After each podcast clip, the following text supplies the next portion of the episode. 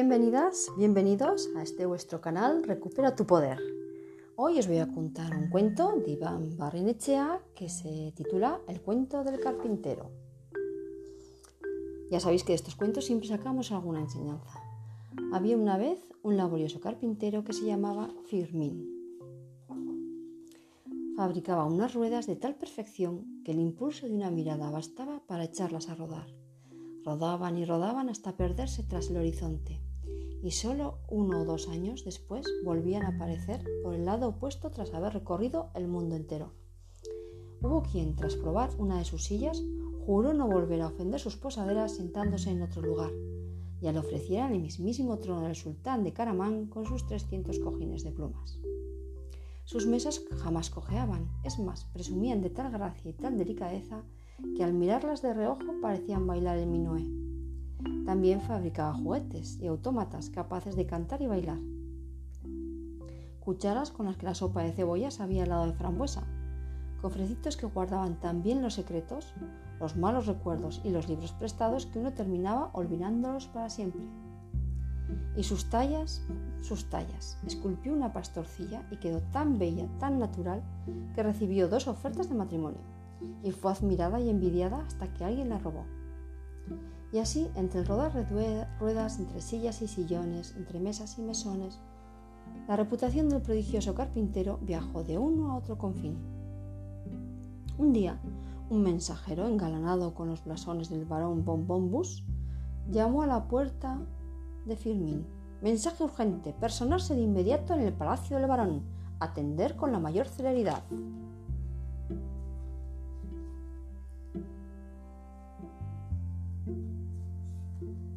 ¡Qué inmensa desgracia! El glorioso barón Bombombus yacía postrado en su cama, asistido por el médico, la baronesa, el ministro y el cardenal. ¡Qué enorme calamidad! explicó el médico a Firmin. Liderando a sus hombres en una audaz carga contra el enemigo, el barón Bombombus ha perdido su brazo derecho. En el fragor de la batalla no lo habían podido encontrar, así que el carpintero debía fabricar uno de madera que ocupase su lugar. Firmin pensó que aquel era el encargo más extraño que le habían hecho en su vida, pero sin acobardarse ante el desafío, volvió a su taller. Rebuscó hasta encontrar el pedazo de madera apropiado y se puso manos a la obra con su lápiz, sus serruchos, su martillo y su formón.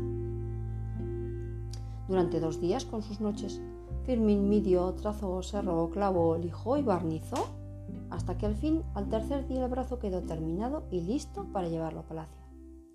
El barón Bombombus se probó el brazo, blandió su espada favorita y empezó a repartir sablazos, fintas y estocadas a diestro y siniestro. Cuando se sintió satisfecho, se dirigió a Firmin, lo estrechó efusivamente entre sus brazos y exclamó Excelente trabajo, señor carpintero, excelente. Este brazo de madera es sin duda alguna mejor que el original. Y para celebrarlo, tras recompensar a Firmin con una condecoración, el varón partió en su tanque en busca de enemigos que fulminar. El carpintero se encogió de hombros y volvió a su casa y tras guardar la medalla en el fondo de un cajón retomó sus faenas como si nada hubiese sucedido. Pensó que lleva siendo hora de intentar arreglar el destartalado caballito de madera, apolillado y con una pata rota que un niño le había traído algunos días antes. Y ya lo creo que lo arregló. Lo arregló tan bien que aprovechando un descuido el caballito de madera saltó por la ventana y se alojó galopando veloz como el viento. Firmin lo persiguió durante horas y horas hasta que pudo alcanzarlo cuando el caballito se detuvo a pastar en un prado. Mientras comía iba levantando el rabo y de su trasero no paraban de salir una tras otra unas bolitas de madera verde que caían al suelo y se ponían a rodar. Cuando el niño volvió al taller a recoger el caballito de madera, se marchó feliz y contento, ya que junto con el caballo se llevó un buen puñado de canicas de madera para jugar con sus amigos. ¿Cuál fue la sorpresa que se llevó Firmin cuando apenas pasados unos días desde su aventura, con el caballito de madera, el mensajero de Bombombus volvió a llamar a la puerta de su taller. Mensaje urgente, personarse inmediatamente en el palacio del barón, atender con la mayor presteza. Qué enorme fatalidad, se lamentaba la baronesa. Liderando a sus hombres en el campo de batalla, el barón Bombombus ha perdido su brazo izquierdo. Entre tanta confusión no lo habían podido encontrar, así que el carpintero debía fabricar uno de madera que ocupara su lugar. Esta vez todo fue mucho más sencillo. Firmín solo tuvo que hacer un brazo exactamente igual al de la otra vez. Por supuesto, nuestro ingenioso carpintero, siempre atento al menor de los detalles, no se olvidó de poner los dedos en el sentido inverso a los de la mano derecha. El varón Bombombus se probó su nuevo brazo de madera, empuñó su pistola favorita y se puso a apretar el gatillo. Las balas silbaron y volaron en todas direcciones, y en su alegría el varón parecía no cansarse, de pegar tiros. Por suerte al fin se agotó la munición. Excelente trabajo, señor carpintero, excelente. Este brazo de madera es sin duda alguna mejor que el original. Y para celebrarlo, tras recompensar a Firmin con una nueva condecoración, el varón partió en un avión de combate en busca de enemigos que derribar. Cuando volvió a su carpintería, se encontró con que la puerta la esperaba el molinero del pueblo, el más huraño, egoísta y avaricioso en 50 leguas a la redonda. Engañaba a la gente mezclando la harina con piedrecitas. Y, y, si alguien protestaba porque se le había roto un diente al comer el pan, se ponía hecho una furia y lo despachaba a bastonazos. Pasaba buena parte del día bebiendo vino en un rincón apartado de la taberna, siempre lucubrando nuevas artimañas para enriquecerse sin pegarle golpe. Esta vez se le había ocurrido que quizá Firmín pudiera mejorar las aspas de su molino para que girasen más rápido y molieran más trigo en menos tiempo. A Firmín no le pareció complicado, así que el molinero se marchó riendo entre dientes mientras calculaba todo el dinero extra que iba a ganar gracias al carpintero, a quien por supuesto no pensaba pagar bajo ningún concepto. Pero ni él ni la multitud que se reunió el día en el que Firmín puso en funcionamiento las nuevas aspas del molino podían imaginar lo que le esperaba. Las aspas empezaron a girar. Primero se movían despacio, pero con cada vuelta que daban fueron adquiriendo una velocidad tal que al cabo de un rato empezaron a volar sombreros en todas direcciones. De pronto, con un gran crujido, sus cimientos se desprendieron del suelo y el molino se elevó por los aires a toda velocidad y no paró de subir hasta perderse de vista en el cielo, llevándose al molinero con su bastón y sus malvados planes. Apenas había pasado una semana cuando la campanilla de la puerta del carpintero volvió a sonar.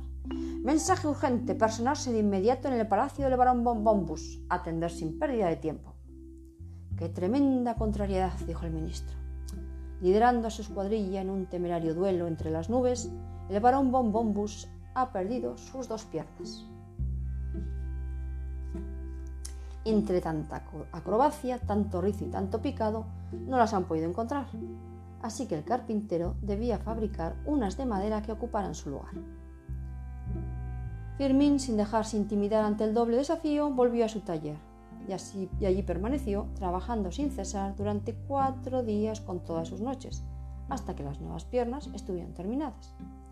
Cuando el barón Bombombus se las colocó, se levantó de la cama de un brinco, y ante la mirada estupefacta del médico, la baronesa, el ministro y el cardenal, se puso a correr y a dar volteretas por la habitación. Excelente trabajo, señor carpintero, excelente. Estas piernas de madera son sin duda alguna mejores que las originales, exclamó el varón entusiasta. Y para celebrarlo, tras recompensar a Firmin con dos condecoraciones más, partió en un gran barco de guerra en busca de enemigos que liquidar. El tiempo pasó tan rápido que Firmin no tuvo modo de realizar ningún otro prodigio, sino que cuando las medallas en el cajón apenas empezaban a cubrirse con una fina capa de polvo, el mensajero volvió a llamar a la puerta. Mensaje urgente, personarse inmediatamente en el palacio del varón, atender con mayor prisa que lo habitual. ¿Qué querrían esta vez? Firmin ya había fabricado dos brazos y dos piernas para Bombombus, así que no se le ocurría cuál podía ser la causa de tal premura. ¡Qué espantosa desdicha! dijo el cardenal. Liderando a su flota en un desesperado encuentro en alta mar, el barón Bombombus ha perdido la cabeza. Tal fue el desbarajuste que no lo habían podido encontrar, así que el carpintero debía fabricar una de madera que ocupara su lugar. Aquel sí que era un reto a la altura de nuestro prodigioso carpintero. Corrió a su taller y se encerró dejando aviso de que nadie le molestara hasta que el trabajo estuviese totalmente terminado. Pasaron los días, pasaron las noches, pasó una semana, llegó otra y pasó una más. Cuando todos empezaban a impacientar, Firmin salió de su taller con la nueva cabeza de madera del varón Bombombus. Firmin la colocó sobre los hombros del varón. Todos los presentes guardaron silencio y contuvieron la respiración. El varón Bombombus permanecía plácidamente tendido con sus brazos, sus piernas y su cabeza de madera inmóviles, sin mostrar la menor intención de levantarse de la cama en busca del enemigo. Y fue entonces cuando el médico, la baronesa, el ministro y el cardenal se miraron los unos a los otros, y entre suspiros de alivio se dirigieron al carpintero, abrazándolo, entregándole bolsas repletas de oro y exclamando alegremente Excelente trabajo, señor carpintero, excelente. Esta cabeza de madera es sin duda alguna mejor que la original.